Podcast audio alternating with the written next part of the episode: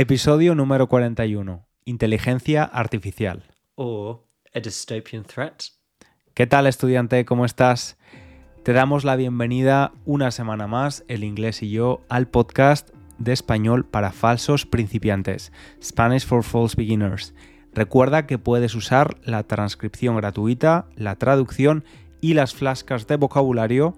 Todo ello lo puedes encontrar en la página web www.spanishlanguagecoach.com.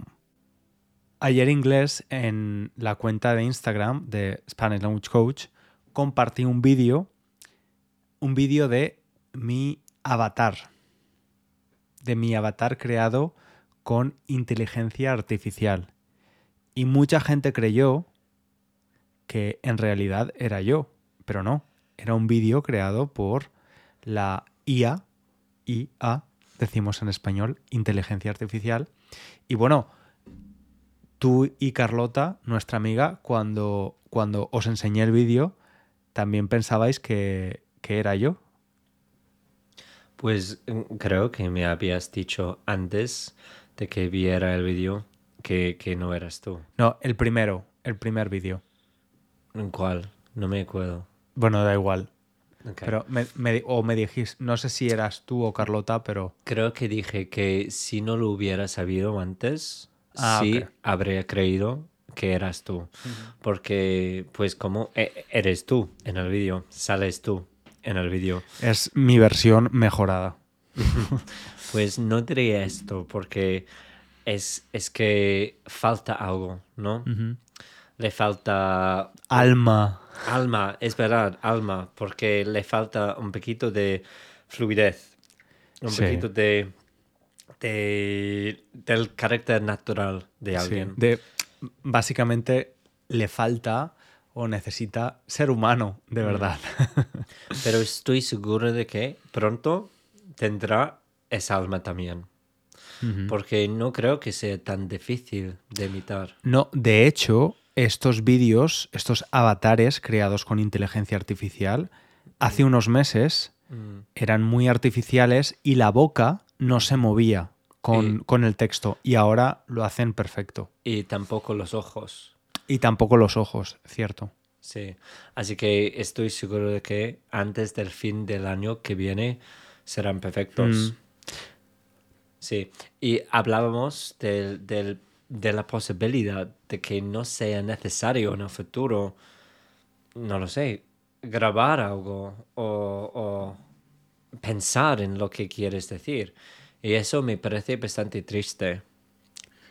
Sí. eh, a ver, tal, tal y como está la inteligencia artificial ahora, a mí me parece más una herramienta, una oportunidad que una amenaza. ¿Vale? Porque es verdad que puedes hacer muchas cosas. Puedes escribir un libro, puedes crear recetas, em, puedes crear un podcast, pero realmente cada vez que yo he probado hacerlo, es como no tiene nada de personalidad porque realmente no crea. Toma, Pues- toma lo que ya existe y Eh. hace una mezcla, combina cosas diferentes y No estoy convencido por eso, porque yo lo uso a veces en, ah, en mi trabajo y a veces le doy información o cosas escritas por mí y le digo o le, le pido que cree cosas similares o cosas en mi voz y es capaz ya de hacerlo. Y con tu estilo. exacto, y solo nació, nació hace, ¿qué? Unos, unos meses en realidad. Sí. Y estoy seguro de que pronto mejorará mucho. Y, eh, por ejemplo, ni siquiera hablando de- del vídeo, sería posible si no quisieras hablar con tu madre, por ejemplo, podrías darle a ChatGPT o lo que sea unos ejemplos de mensajes que has tenido con ella o, o algo así y podría crear una conversación con ella y si tu madre no se da cuenta o no, no piensa demasiado en, en las cosas que te di- ah, le dices, sí, podría ser muy conven- convencedor, Convincente. convincente.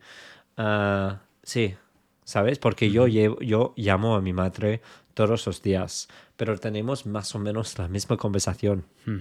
Y sí, estoy seguro de que ChatGPT me podría reemplazar muy rápidamente.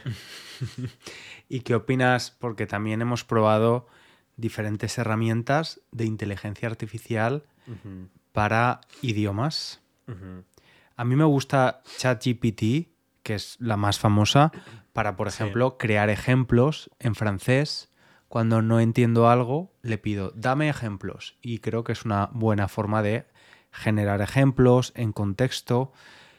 Pero también estoy ahora en una fase beta de un, de un tutor creado con inteligencia artificial que tú también has experimentado un poco. Mm, Y la verdad es que la experiencia, es decir, el tutor te corrige, pero la experiencia no es muy placentera, ¿no? No es muy agradable, es muy artificial, Mm, Para nada placentero. No, Ah, no, no se siente como, como si estuvieras hablando con un humano. No.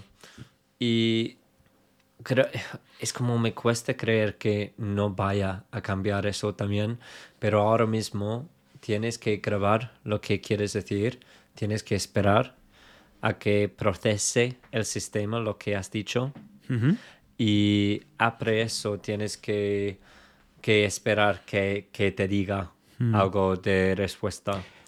Y no creo que funcione para mí ahora mismo. Porque, por ejemplo, si le dices, corrígeme, quizás no quieres que corrija cada cosa, pero es, es muy lento el sistema Claro. porque tiene que pensar y luego te responde y te corrige y después te responde lo que has dicho Mm. para continuar la conversación. Y esa cosa, al menos con las voces, voces, no funciona nada para mí ahora mismo. Quizás cambiará, pero sí. Pero incluso cuando sea perfecto el sistema y parezca que, que estás hablando con una persona real, yo creo que lo que realmente falta es esa parte social de expectativas. Es decir, yo sí sé que estoy hablando con una máquina, aunque parezca muy real, Sí. no la voy a tratar como una persona, no le voy a dar las gracias. Pero cuando no. lo sepas, ¿cómo vas a sentirte? Pero creo, ahí es, ahí es otro melón, otra cosa importante que hay que abrir, de la que hay que hablar, la regulación. Yo quiero saber si estoy hablando con una persona de verdad o si estoy viendo un vídeo con alguien de verdad o si es algo manipulado o... Pero quizás lo pondrán en los términos y las condiciones, quiero decir, en e- ese texto muy pequeño, ¿sabes? Porque ya usan las, los bots y las máquinas en, ah, en el servicio de cliente, ¿no? Y cuando ni siquiera se puede notar, estoy seguro de que mucha gente lo usará sin dar cuenta, sin darse cuenta. Y, y sí, y supongo que será incluso mejor que hablar con uma- un humano, porque dices que todavía le falta ese toque ah, de humanidad. Pero yo, por ejemplo, cuando, con- cuando empecé a aprender español, hacía muchos intercambios. Y donde, ¿sabes? Quedas con una persona, practicáis juntos el idioma o los dos idiomas. En mi caso, español y inglés. Puedes decir tandem también, Exacto. como en inglés. Ah, no, no decimos tandem. Ah, ¿no? Decimos, una- o yo al menos siempre decía conversation partner o language, language exchange. Oh. Pero sí, ah, pero he quedado con mucha gente y nada de respeto, disrespeto, de ¿cómo se dice? El negativo de respeto. ¿Desprecio? Desprecio o falta de respeto. Ok. Ah, sin ninguna falta de respeto, no me interesaban. Quiero decir, muchas personas con quien quedaba. Así que al final encontré dos o tres personas que sí me interesaban mucho, pero la mayoría de la gente con quien quedaba no, no, no eran mi gente. ¿sabes? Pero la inteligencia artificial será mi gente porque será diseñada para mí mismo. Quiero decir, con todas, todos mis intereses y, con mi sentido de humor. Sí, pero no tiene el humor que tú vas a querer porque está limitada por ciertos estándares. Nunca, nunca va a ser políticamente incorrecta, por ejemplo. Con, si usas ChatGPT, Pues es como estás implicando que, que me gustas, que me gusta el, el, uh, humor no políticamente correcto. pues a veces sí. Es que el humor tiene que ser políticamente incorrecto. Quizás, a quizás veces, tienes claro. razón con eso, sí, porque la regulación ha prohibido que ChatGPT ChatGPT sea así. Qui- Quizás tienes razón. Mm, pero estoy seguro de que será capaz de crear esa chispa que, que buscamos todos. Ujú. O sea, eh, sí. Mm.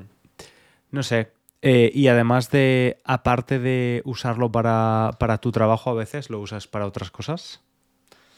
Mm, no mucho, solo en el trabajo ahora, porque no lo sé. Es que he- lo he usado para, para practicar mi francés, pero no lo sé. Es, es esperar que todavía me aburre un poquito. Y espero que siempre me aburra. Me aburra. Porque no quiero, no quiero que sea típico, no quiero que todo el mundo lo use porque me parece triste. Claro. Pero sí, ah, diría que cuando lo he usado en el pasado, sí, me ha, me ha parecido, es- la conversación no ha durado mucho tiempo, porque después de 10 minutos pienso, pues sí, es como, esto no es muy interesante para mí. Mm. Yo creo que como cualquier revolución tenemos que tener cuidado. Creo que sí que debería regularse lo antes posible, pero al mismo tiempo no tomarlo como una amenaza, sino como una herramienta en todas las industrias. Una herramienta que puede hacer que los humanos nos centremos o pongamos el foco más que nunca en la creatividad, en la empatía, en la parte en la que la máquina no puede no puede crear de la misma forma. Sí, pues mi preocupación es que es, es muy, sea muy fácil ah, perder ese punto de vista, porque acabas de decir que es importante tener cuidado con ello, pero piensa en, en los móviles, porque tú ahora mismo acabas de, de tomar tu móvil mientras ha- hablo. Y no, no te critico, iba, iba a decir la misma cosa, pero por coincidencia acabas de hacer eso. Y al principio pi- piensa en, en el era, el era antes de, de los móviles, ¿no? La era. la era. Nunca usaba mi móvil. Nunca, nunca tenía mi móvil fijado, eh, ah, ¿cómo se dice? Atado a la mano, Sí. ¿sabes? Y ahora cada, cada minuto básicamente lo toco. Y sí, tengo, tengo el miedo de que sea un poquito así con, con cosas como la inteligencia artificial. Sí, porque por ejemplo, con el móvil, eh, al parecer, algunas personas han perdido su capacidad de orientarse. No me sorprende nada. Porque usamos Google Maps, entonces no tenemos que pensar en dónde está la calle, ¿no? Y, y vamos perdiendo, quizás vamos desarrollando al mismo tiempo otras habilidades Mm. que antes no teníamos, pero es, es interesante cómo la tecnología puede cambiar nuestro, nuestras habilidades casi más instintivas, Sí. ¿no? más primarias. Bueno, pues veremos qué pasa, estudiante, con la inteligencia artificial. Yo, como digo, en el caso de los idiomas, animo a los estudiantes a usarla. De hecho, en YouTube, al principio de año, creé, creé un vídeo, hice un vídeo sobre cómo usar ChatGPT para, Sí, sí. para aprender español, que Me acuerdo. te animo, em, porque es una herramienta más. Pues estudiante, muchas gracias por escucharnos. Como siempre, te pedimos el pequeño favor, si te gusta el podcast, que lo compartas con otros estudiantes y que lo valores con unas estrellas o un comentario en tu plataforma de podcast. Te esperamos en el próximo episodio. Un abrazo grande. Y si no te ha gustado este episodio, lo podemos hacer la próxima vez con la inteligencia artificial y quizás será mejor. Quizás este episodio está hecho con inteligencia artificial. ¿Quién sabe hoy en día?